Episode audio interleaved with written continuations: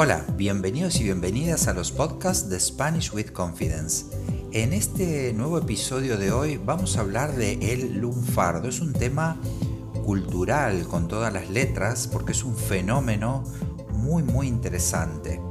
Comenzamos.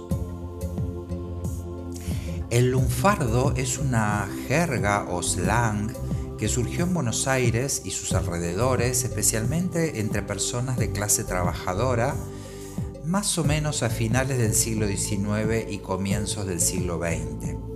Con los años, con el tiempo, muchas palabras del lunfardo se incorporaron al habla cotidiana de Argentina, también, bueno, de Argentina, de la zona del Río de la Plata, eh, más que de toda la Argentina, pero de la zona del Río de la Plata, de Rosario eh, y de Montevideo en Uruguay.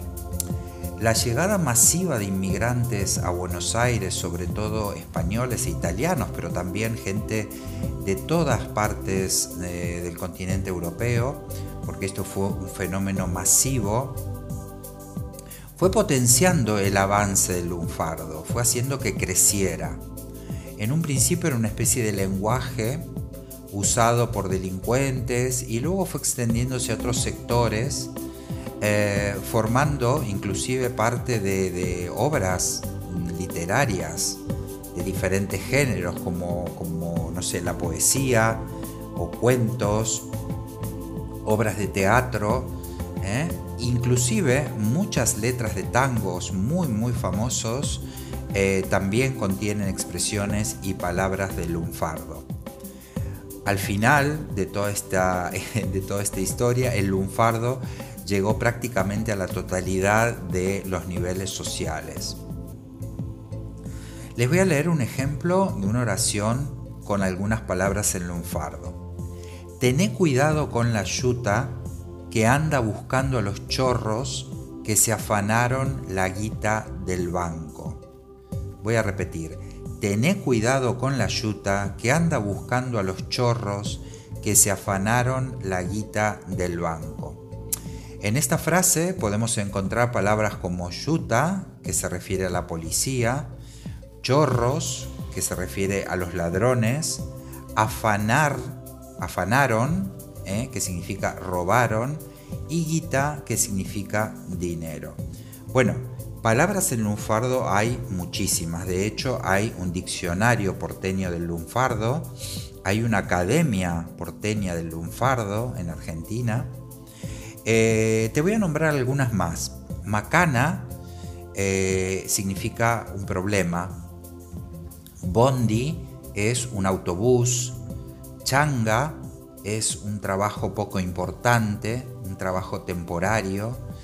Grosso es una persona importante. Esta es una palabra que viene del portugués de Brasil, eh, pero que se empezó a usar mucho en los años 1980 del siglo pasado.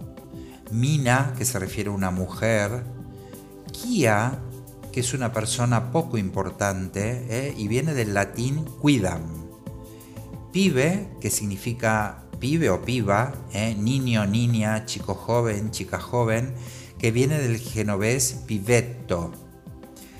Eh, fiaca, que significa pereza, laburo del italiano, eh, que, es, trabajar, el trabajo, en realidad laburo es trabajo, del italiano lavoro, y matina, que significa mañana, también del italiano mattina. ¿eh? Bueno, y te podría seguir mencionando muchísimas más. Bueno, espero que este podcast te guste, te sea interesante y te pido que te suscribas, que me sigas, que compartas este podcast porque me ayudaría mucho. Y eh, te invito a que visites mi página web, SpanishWithConfidence.com. Eh, ahí voy a estar ofreciendo cosas interesantes. Em, luego eh, también me puedes seguir en mi, en mi página de Facebook como Spanish with Confidence, mis vídeos de YouTube y bueno, por ahora nada más. Nos vemos muy pronto en un próximo episodio. Adiós, chao.